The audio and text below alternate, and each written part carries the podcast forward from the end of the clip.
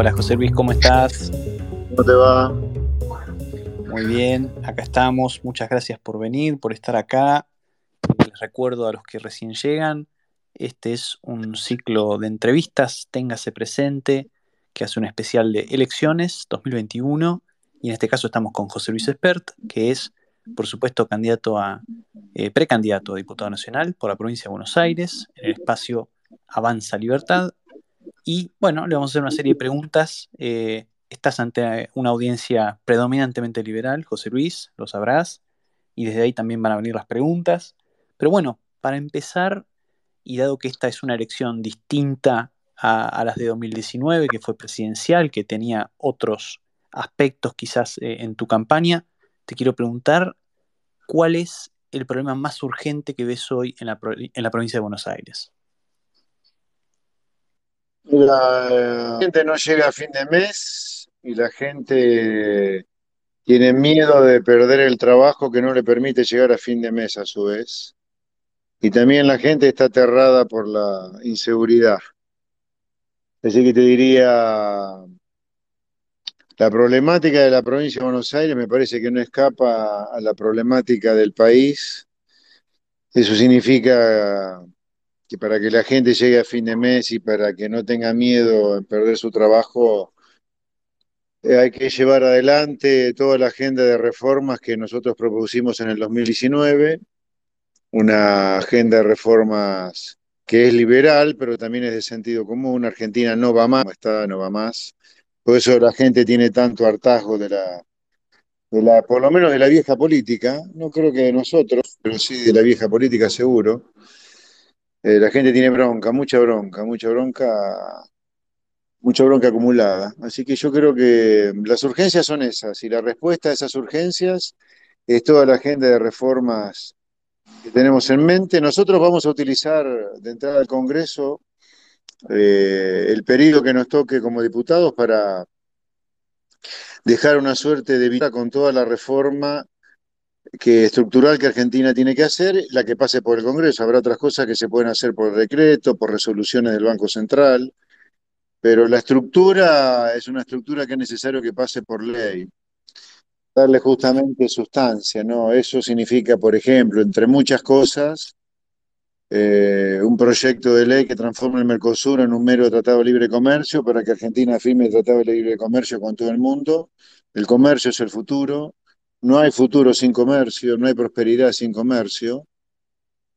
Y luego hay otras dos reformas que son funcionales a esta primera, para que esta primera no sea catalogada como el gran problema por muchos sectores, pero son reformas que son funcionales a la primera. La punta de lanza de la Argentina nueva es una Argentina que comercie con el mundo. Basta de sustitución de importaciones, basta de proteccionismo industrial, basta de vivir de prestado del mundo. Eh, que es una reforma fiscal que requiere una gran reorganización de todo el aparato estatal a nivel de estructuras y probablemente va a requerir de una regionalización y desmunicipalización del país. Eh, creo que hay que discutir qué gastos federales se hacen en cada provincia y qué gastos provinciales se hacen en cada municipio y transferir recursos de nación a provincias y de provincias a municipios en función de los gastos federales que se hagan en cada provincia y en función de los gastos provinciales que se hagan en cada... Pero la idea es que haya correspondencia fiscal. Y la segunda reforma, o la tercera, la segunda funcional a la primera, o tercera en total de mínima que hay que hacer es, hay que cambiar las cinco leyes laborales argentinas que conforman un edificio laboral legal muy vetusto ya, que es la ley de comitiva de trabajo, la ley de contrato de trabajo, la ley de indemnizaciones por despido, la ley de asociaciones profesionales y las sociales. Muy bien, me surgen dos repreguntas, eh, quizás distintas entre sí, pero las planteo. Una es, eh, porque vos estás en el, en el ojo público desde ya hace muchos años, no solamente 2019, yo recuerdo incluso videos tuyos previos a la caída de la convertibilidad explicando lo que estaba mal y lo que iba a pasar después. Entonces, una pregunta es si las propuestas que vos tenés han cambiado algo en los últimos años y en particular en estos últimos dos años. Si hay algo que en estos últimos dos años vos te has dado cuenta que eh, está mal y tenemos que hacer más foco en ello. Y la segunda pregunta es, y, es, se cae maduro, previendo la minoría que va a haber en el Congreso, por lo menos de tu espacio, ¿qué es lo que vos concretamente crees que puede llegar a ser, eh, digamos, apoyando todas estas reformas que mencionás? No, mira, respecto de la primera, a ver, yo empecé a, tener alguna luz pública hace 30 años, allá por el año 90. Eh, así que hace 30 años que digo lo mismo. Cuando digo hace 30 años digo lo mismo, hace 30 años que digo que con un tamaño del Estado como el que tenemos, que ha crecido en los últimos 30 años, yo ya decía hace 30 años, y había mucha gente que lo decía antes que yo también, no es que fui el primero, ¿no? Pero bueno, recordando mi, vida, hace 30 años que considero que estas tres cosas que yo digo que hay que hacer son críticas, el comercio, el Estado y las leyes laborales. Eh, yo creo que mm, la sucesión de crisis que Argentina ha tenido, en los últimos 30 años hemos pasado por la hiperinflación, por la crisis de 2001-2002, que fue la peor crisis de la historia, la crisis que tuvieron los Kirchner en 2008-2009, la crisis de Macri y la crisis que estamos acumulando ahora, o la ajustada acumulando ahora, me llevan a estar más convencido de lo que ya estaba convencido hace 30 años. No en vano escribí los libros que escribí en los últimos años, ya con... El primer libro que escribí en mi vida fue en el 2000, lo escribí en 2016, salió publicado en 2017. Eh, pero casi 20 años de, haber empezado a tener alguna luz pública, escribí mi primer libro que reflejó lo que yo pensé los 20 años previos, por eso salió tan rápido, por eso lo escribí tan rápido, no es que era un mega escritor, lo tenía masticado ya de, porque estuve 20 años fajándome en televisión contra el menemismo, contra el kirchnerismo de Néstor, el kirchnerismo de Cristina, en la, en la tele, en la radio, escribiendo notas. Sí, hasta tenías pelo. Hasta tenía pelo, es cierto, es cierto, tenía pelo. Tenía pelo, no seas malo, no te burles de No, voy a denunciarte por bullying, guacho, vos que te estás lleno de pelo. Es con cariño. Eh, no, yo estoy más convencido que antes de las cosas que hay que hacer, más convencido que antes. En todo caso, le hemos sacado más punta al lápiz, por ejemplo, a, qué plan deberíamos aplicar para, transformar los planes en trabajo genuino, más allá de las mega reformas que hay que hacer. Sobre los planes sociales, a mí me gustaría ser claro en esto porque eh, de manera capciosa algunos han malinterpretado algunas cosas que he dicho en los últimos días, pero a ver, salvo algunos, salvo algunos casos de algunos atorrantes que utilizan a los sociales, y ni hablar al movimiento pequetero que ni debería existir directamente, ni las asociaciones sociales manejando planes. El plan social, hablemos del plan social, no estoy hablando de los impresentables de los pérsicos, de los grabois y de las asociaciones sociales que no tienen nada que hacer con un plan social. Hablo de la persona que recibe un plan social. El grueso de la gente que recibe un plan social el grueso, insisto, hay excepciones, por supuesto que hay que eliminarlos, pero el grueso es un carpintero, un tintorero, un carnicero, un comerciante, un monotributista, un tachero, un remisero, que tenía su trabajo y la sucesión de crisis que Argentina ha tenido lo ha ido sacando del sistema de a poco y algún día lo dejó fuera por completo del sistema.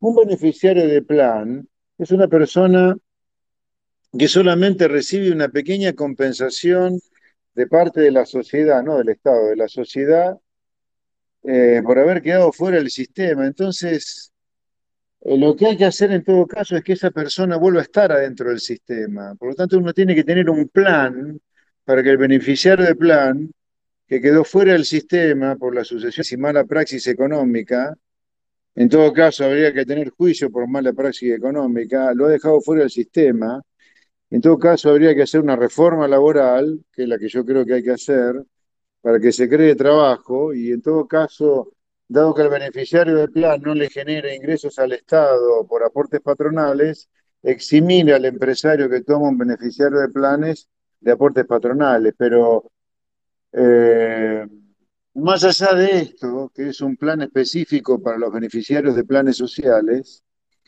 eh, creo que la- el tiempo ha- me ha servido para reafirmar que Argentina no tiene futuro sin comercio y no hay comercio posible sin una reforma del Estado que reduzca impuestos y el déficit y una mega reforma laboral que le dé ganas al empresario de tomar gente y tomar gente en blanco, y a su vez para que esto permita darle un horizonte de que el beneficiario de trabajo genuino, ¿no? Y por supuesto que si planes mal dados y plata a organizaciones sociales que no corresponde, dársela y mucho menos a los graboyos, a los pérsicos de este planeta, sacarle toda esa plata. La única persona que tiene que recibir plata de manera transitoria es un beneficiario de planes incluso, y transitorio, no permanente. Y por supuesto, mientras dure la transitoriedad, que haga algo eh, productivo, por supuesto, ¿no? Entiendo. Y respecto a estas reformas que hay que hacer, la segunda pregunta que te quería hacer, que si Ah, perdón, me hiciste más, es, sí, previendo, previendo la, la minoría, digo, ¿qué es lo que vos concretamente puedes hacer desde el Congreso? Eh, digo, es, es tratar de, eh, digamos, negociar con otros sectores para que se aprueben leyes, es más mensaje de cara a las elecciones de 2023, ¿qué es exactamente? Mira, eh, yo en general cuando empiezo algo lo termino. Eh, yo quiero eh, dejar mi banca en el Congreso con el grueso de los proyectos de reforma presentados, por lo menos. Con lograr eso ya me iría bastante tranquilo del Congreso. Si pudiera lograr que algunos se transformaran en ley, mejor. Yo no me quiero engañar, eh, Marco. Yo me metí en política solo, solo para aportar a que la Argentina no termine siendo una gigantesca villa miseria, si no cambia en serio. Por lo tanto, no voy a permitir que no sé, si tenés que reformar la ley de convenios colectivos de trabajo para que me la apruebe el bloque, no sé, radical, desnaturalizarla por completo. Prefiero que no me la aprueben, pero dejar claro, aquí los liberales hemos dejado una bitácora con toda la reforma que Argentina tiene que hacer. No, no, no, no entiendo al Congreso para que me aprueben una ley que sea un jorobado de Notre Dame comparado con la que yo mande. Bien, y estabas hablando de la oposición recién, justamente del Partido Radical, y bueno, quizás una de las cosas que no se sabía si iba a pasar hace unos meses era si al final iba a haber una gran paso opositora, como la que vos pedías, por ejemplo. Entonces me gustaría preguntarte, ¿y vos qué crees que falló en el caso de la provincia de Buenos Aires, por ejemplo, comparado con la ciudad de Buenos Aires, donde Cambiemos se terminó abriendo a una opción más liberal con López Murphy? Mira, Mi idea nunca fue participar de una interna de Cambiemos, en primer lugar, porque, bueno, Murphy creo que es afiliado radical, que es parte de Cambiemos de toda la vida, ¿no? Con todo el derecho que tiene, por supuesto, ¿no? Pero simplemente estoy describiendo una cuestión objetiva. Eh, yo lo que era ir contra Kisilov y ganar la Kisilov, no una interna eh, de Juntos por el Cambio. No, no, quería un gran frente cuyo volumen político fuera lo suficientemente grande para que independientemente del resultado de la paso en ese frente, tuviera la potencia para ganar la Kisilov y empezar a derrotar desde ahora el kirchnerismo, que yo creo que hay que derrotarlo en el 23, pero con, una, con un plan de mega reformas pro mercado liberales para que el kirchnerismo nunca vuelva después del 23, porque eh, no hay que engañarse, el kirchnerismo volvió porque nunca se hicieron las cosas que hay que hacer o no se pudo hacer, lo que sea, no importa, no se hicieron. Y para que se hagan la gente las tiene que votar, ¿viste? Si no te las votan no tiene sentido. A lo mejor esta sociedad ya decidió ser una sociedad que desea la miseria. Eh, lo claro, yo creo que ha llegado a poner, eh, ha llegado el momento de poner las cosas blanco sobre negro. ¿Queremos ser una gigantesca villa miseria o no? Si no las queremos, hay que votar esta reforma simplemente porque estas reformas son las cosas que se hacen en los países donde la gente vive bien, no vive una vida miserable como le está generando acá la vieja clase política. Si los argentinos quieren vivir otra vida, bueno, que voten estas cosas, punto. Pero eso que, hay que, hay que plebiscitarlo en las elecciones para ver si la gente las quiere votar. Y para, mí era muy importante asestarle a, a Kisilov, que es el kirchnerismo en la provincia, que es el kirchnerismo, diría. El, el mejor representante que el kirchnerismo tiene en, la, en, el distrito más importante del país. Por eso era un frente, no era un terna junto por el cambio. En, en Buenos Aires, en Capital, perdón, no tenés el enemigo que sí tenés en la provincia. En la provincia claro. gobierna un bolchevique, un socialista, un tipo que, que, destruyó la Argentina cuando fue ministro de Economía. Acordate que estatizó mal la aerolínea, motivo por el cual tenemos juicios por eso, más allá que yo nunca lo hubiera estatizado, yo no lo hubiera cerrado directamente. Estatizó mal IPF, que nunca he deseado a tal punto que tenemos juicios en Nueva York ahora. Eh, desobedeció las órdenes de Griesa, motivo por el cual después se vio obligado a cambiar el domicilio de pago de la deuda con la ley de pago soberano. Hizo un desastre, hizo un desastre con todo lo que tocó como ministro. Por eso ahí tenemos el gran enemigo a derrotar. Por eso me parece un grave error de Cambiemos, en particular de la coalición cívica y los radicales, que fueron los que más empujaron para que no se hiciera este frente, eh, no haber ido contra Kisilov desde ahora. ¿no?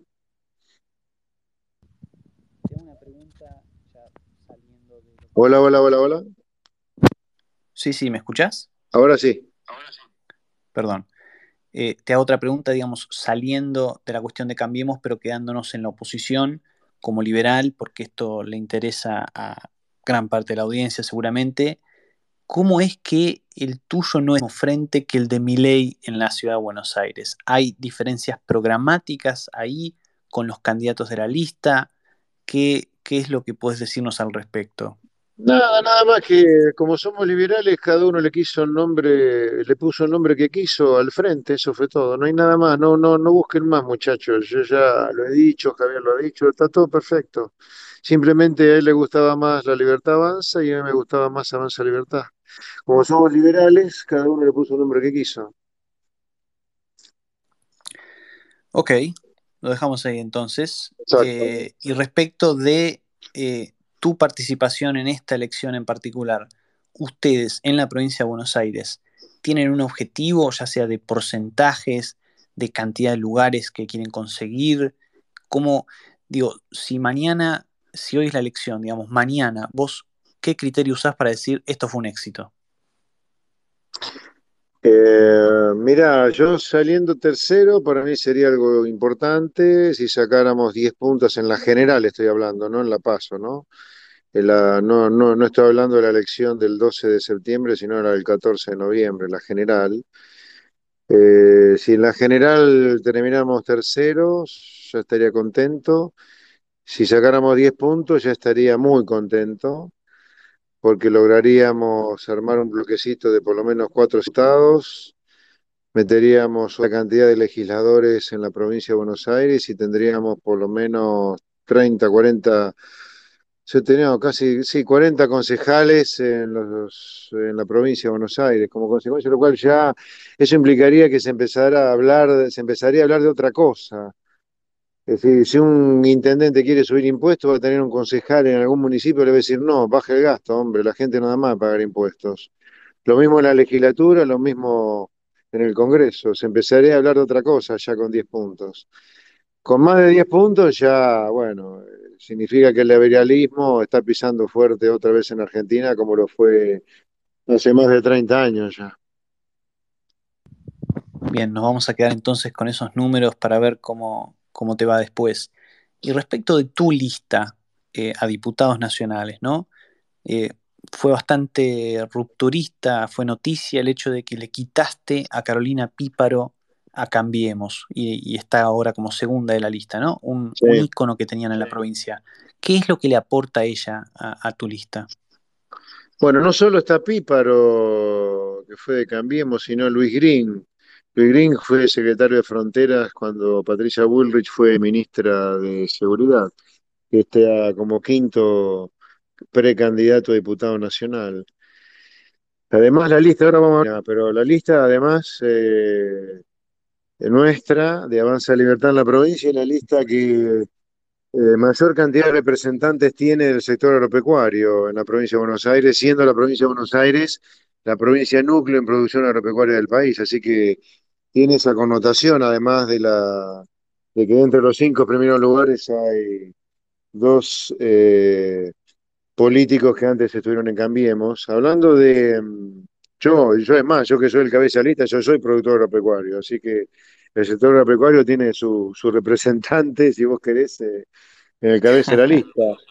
Eh, Carolina, Carolina, ¿qué le aporta al espacio? Le aporta. Carolina es una mujer de una fortaleza extraordinaria. Eh, más que, además, tiene propuestas educativas muy importantes, por ejemplo, esa partidaria de que los chicos urgentes tengan doble escolaridad para recuperar el tiempo perdido, y cómo esa falta de escolaridad o de no presencialidad ha profundizado la desigualdad entre chicos que tienen internet y los que no lo tienen. Eh, Carolina tiene una mirada sobre la importancia de la mujer que a mí, que a mí me importa. Este, ella no está tan preocupada por el tema del género como que la mujer tenga cada vez más preponderancia en los lugares de poder, cosa que comparto. Bueno, le aporta todas esas cosas, Carolina. Muy bien, y como última pregunta, porque si no, después me van a retar porque no te dejo ir a las siete y media, eh, dijiste que eh, lo que más te importa es dejar tus proyectos presentados en el Congreso Nacional una vez que seas diputado, si entras al Congreso. Entonces, lo que me gustaría preguntarte es, ¿cuál es el primero? ¿Qué es lo más importante que vos crees que hay que hacer en el Congreso a partir del 10 de diciembre? Transformar Alma en un simple tratado de libre comercio. Sin comercio no hay futuro. Hay que hundir, terminar, enterrar, tirar a la basura la sustitución de importaciones y el proteccionismo industrial que es el centro, es el centro, es el epicentro de nuestros males, aunque no se lo crea, aunque se crea que el problema es fiscal.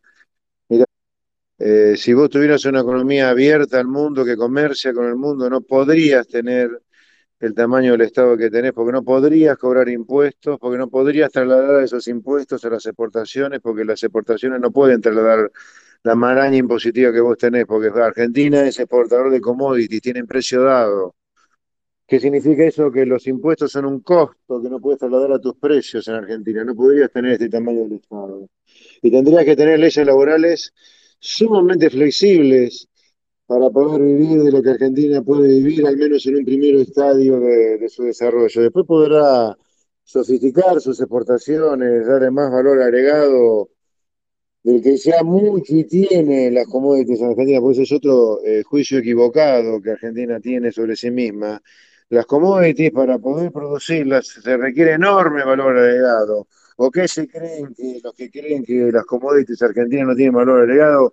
¿Cómo carajo sembrás una semilla? La sembrás con una sembradora. La sembradora tiene fierro, tiene tecnología, tiene investigación, tiene desarrollo. Un tractor para poder tirar a la sembradora, ¿qué cuerno es? ¿Un cacho de fierro nada más? No el, mosquito con el cual fumigás, ¿qué es eso? Los agroquímicos que le pones a eh, las plantas a que empiezan a hacer. Todo eso es tecnología, investigación, desarrollo, hierros, caucho, gomas, tuercas, gente que sabe manejar un tractor. Los tractores son implementos de altísima tecnología que requieren de altísimo conocimiento de parte de la persona que lo maneja. Pero bueno, en ese primer estado de desarrollo, que ya tiene mucho valor agregado, Argentina va a producir commodities. A medida que vaya enriqueciéndose con el comercio, Argentina va a poder, ir sofisticando sus exportaciones como lo hizo Chile. Chile empezó exportando cobre nomás, muchísimo menos que nosotros, y terminó siendo los principales exportadores de salmón del mundo porque a medida que se fue enriqueciendo, hubo gente que empezó a exportar perdón, empezó a invertir, a poner sus fichas en otras producciones, en otros eventos, en otros sectores, en otros proyectos. Así que terminó exportando salmón. De haber exportado cobre nada más al principio. Pues Argentina va a terminar exportando cosas cada vez con más valor agregado, del mucho valor agregado que ya tiene sus exportaciones. Y sus exportaciones inicialmente requieren de un Estado chico, que recaude impuestos bajos, no distorsivos, por eso hay que eliminar todas las retenciones, y leyes laborales muy flexibles, porque Argentina es un exportador de commodities y requiere bajos impuestos y leyes laborales muy flexibles. Por eso, la punta de lanza tiene que ser el libre comercio en lugar de la sustitución de importaciones, que es la principal estafa de la historia argentina. Por si fuera poco, te cuento, que en mi tesis doctoral pruebo científicamente que los sectores que están sometidos a la competencia, que están vinculados a la competencia, como los de exportación, pagan mejores salarios que los sectores con más aranceles a la importación. A medida que vos te vas acercando a sectores con menos aranceles a la importación, los sectores pagan más salarios que los sectores que más aranceles a la importación tienen, salvo excepciones como los infinitamente protegidos, como los calzados, textiles, autos, etcétera. Pero para el resto de los sectores, y estamos hablando de cientos de sectores, cientos de sectores, cuanto menos aranceles a la importación tienen, mejores salarios pagan. Mi tesis en un lugar refuta científicamente son importaciones, por eso, más allá de que mi tesis lo refuta, y es la primera refutación que se ha hecho en la historia argentina basándose en la en, la, en las ecuaciones, eh, ya se sabía que la estafa gigante de la última centuria en Argentina era la, la, sustitución de importaciones, porque todo el mundo comercia, el mundo vive del comercio. Y para poder comerciar, insisto, se requieren las otras dos reformas. Por eso que la primera reforma que voy a impulsar va a ser esa. Y después, en simultáneo, vamos a impulsar las, demás. Y obviamente vamos a tratar de que todo sea en proyecto de ley.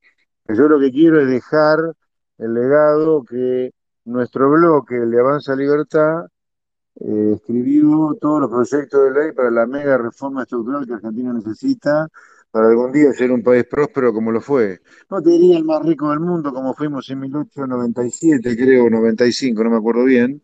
Si fue en 1895, 97, no importa. Eso, 95. 95, ok. Argentina fue luego 50 años top 10 mundial en riqueza per cápita y hoy de 200 países Argentina está bajo la mitad, así que me conformaría que un día después de, esa, de décadas de esa mega reforma que se aplique, Argentina logre ser top 10 de nuevo. Muy bien, pues rescato mucho este mensaje del libre comercio, me parece importantísimo y por eso le vamos a dedicar este episodio a la familia Caragosian. Muchas gracias por haber participado de este episodio de Téngase Crescente. Eh, esto para los que nos están escuchando en diferido fue un espacio en vivo de Twitter el 17 de agosto a las 7 de la tarde. Muchas gracias de nuevo José Luis y nos estamos viendo muy pronto con otros candidatos. Adiós.